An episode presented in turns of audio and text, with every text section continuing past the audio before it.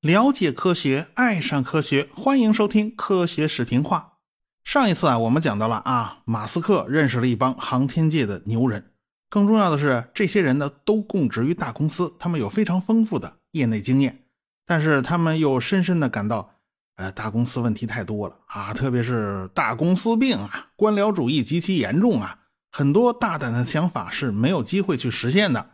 相反，马斯克的这个 Space X 公司没有这些麻烦事儿啊，倒是可以一门心思的发挥自己的聪明才智，所以这帮人呢就聚集到了马斯克的旗下。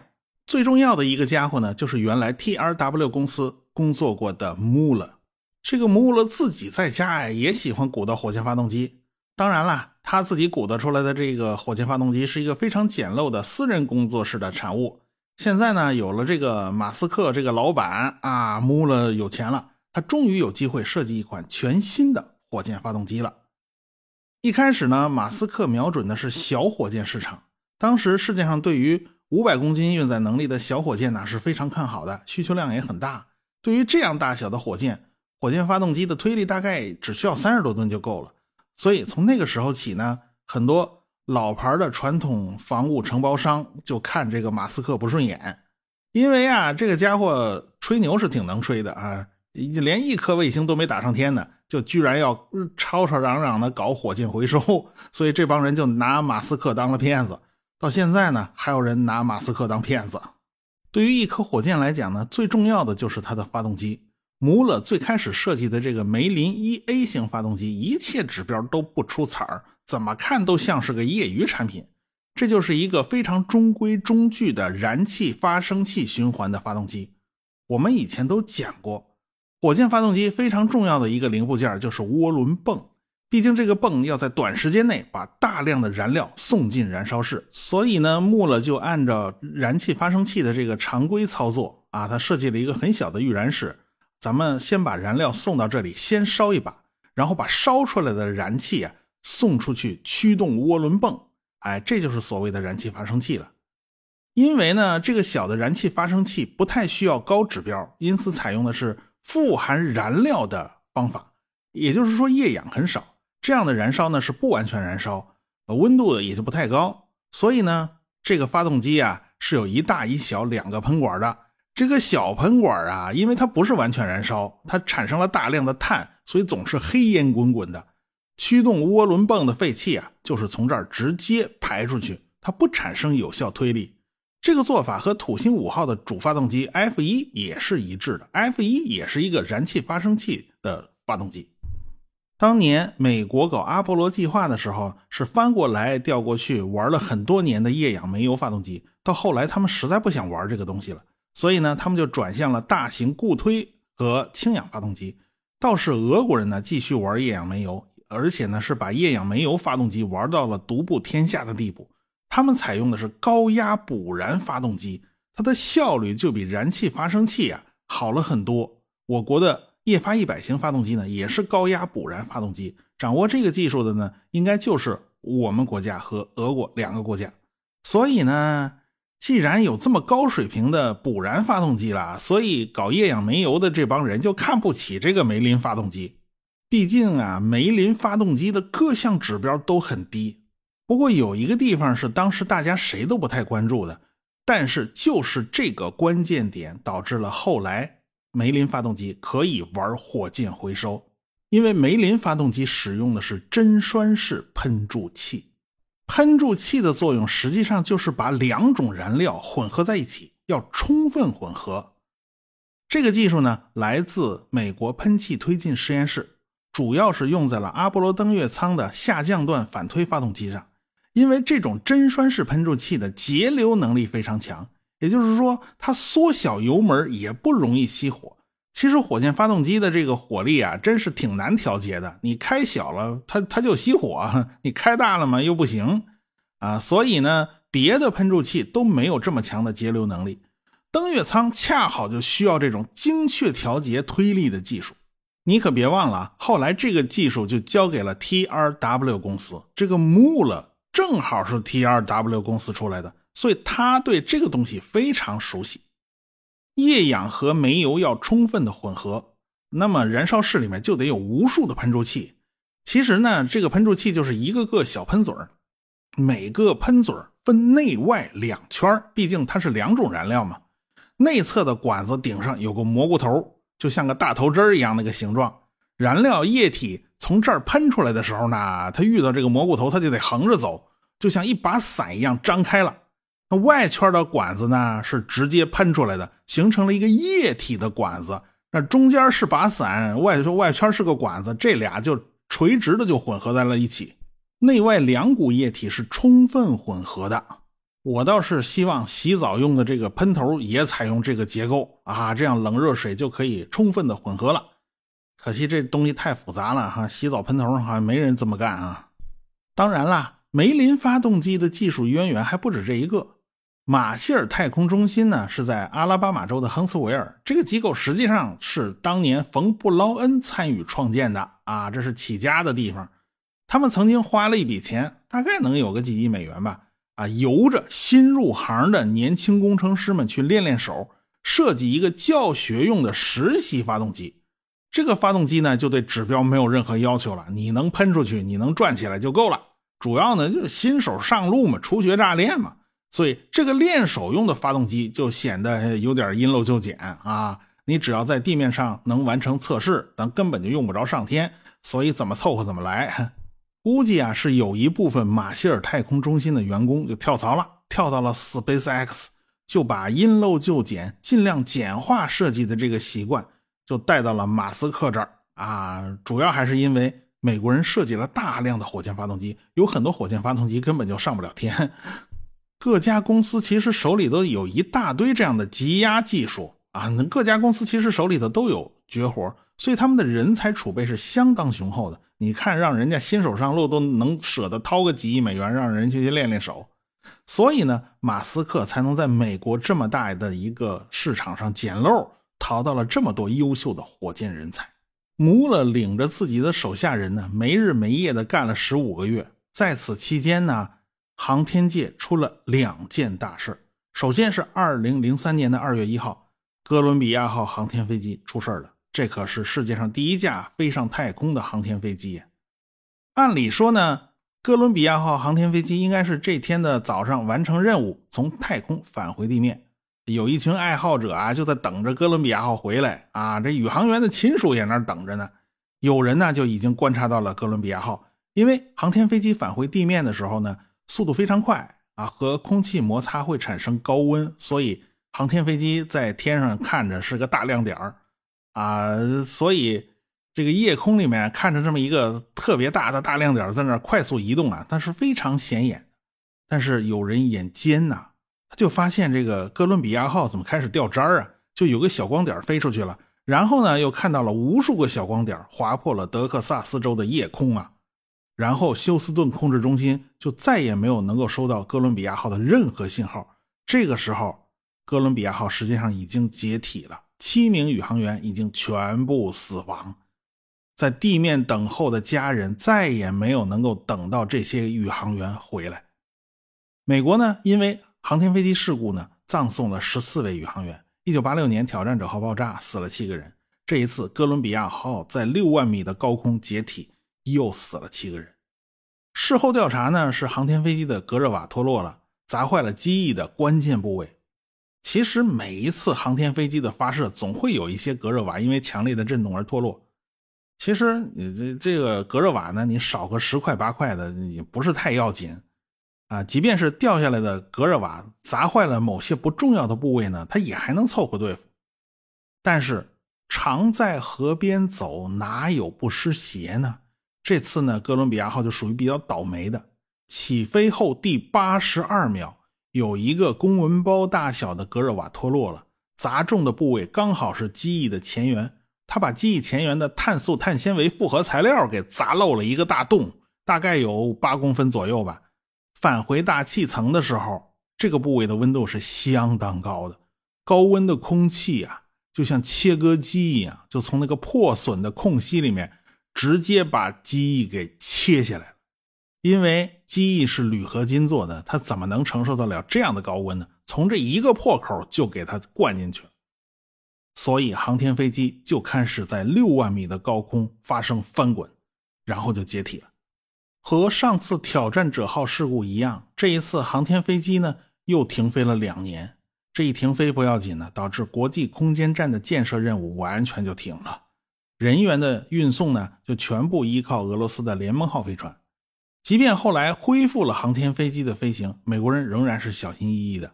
航天飞机停靠的目的地只能是国际空间站。假如发现飞机上出现了破口，起码宇航员可以在国际空间站多住些日子啊，这样呢，地面上就有时间准备另外一架航天飞机去把他们接回来，或者呢，他们就坐联盟号飞船分两批落地呗。如果是航天飞机独自飞行，它不停靠国际空间站，那么在吃完了所有食物之后啊，他们无论如何都是要落地的。假如这个时候发现机翼上又破了一大口子，他们是下来还是不下来？啊，他们该如何是好呢？所以这个险他不能冒啊。同样是在二零零三年，航天界的另外一件令人瞩目的大事，就是我国用长征二 F 火箭把神舟五号载人飞船送入了太空，杨利伟成了第一个进入太空的中国航天员。十月十五号的九点整，神舟五号发射升空，十分钟以后呢，船舰分离，杨利伟顺利的进入了环绕地球运行的轨道。在绕着地球飞行了十四圈以后，神舟五号顺利的在内蒙古的四子王旗着陆。飞船距离着陆预定的那个靶心呢，仅仅四点八公里。和其他国家的第一次载人航天活动相比呢，我国这一次搞的那叫完全版。因为苏联和美国走的都不是全流程啊。加加林最开始呢是用弹射座椅从太空船里面弹出来了。然后他自己开降落伞落了地，他不是和太空船一起落地的啊，这个不是完全版。美国人的第一次太空飞行啊，它不是个进入轨道的飞行，它是个亚轨道飞行，所以它不是真正的环绕地球，所以它俩都不是完全版。当然了，我们是后来者了，我们有后发优势啊啊，他们都已经趟出了那这条路了，我们那就只能一出手就是高水平啊，你不高水平对不住人家是吧？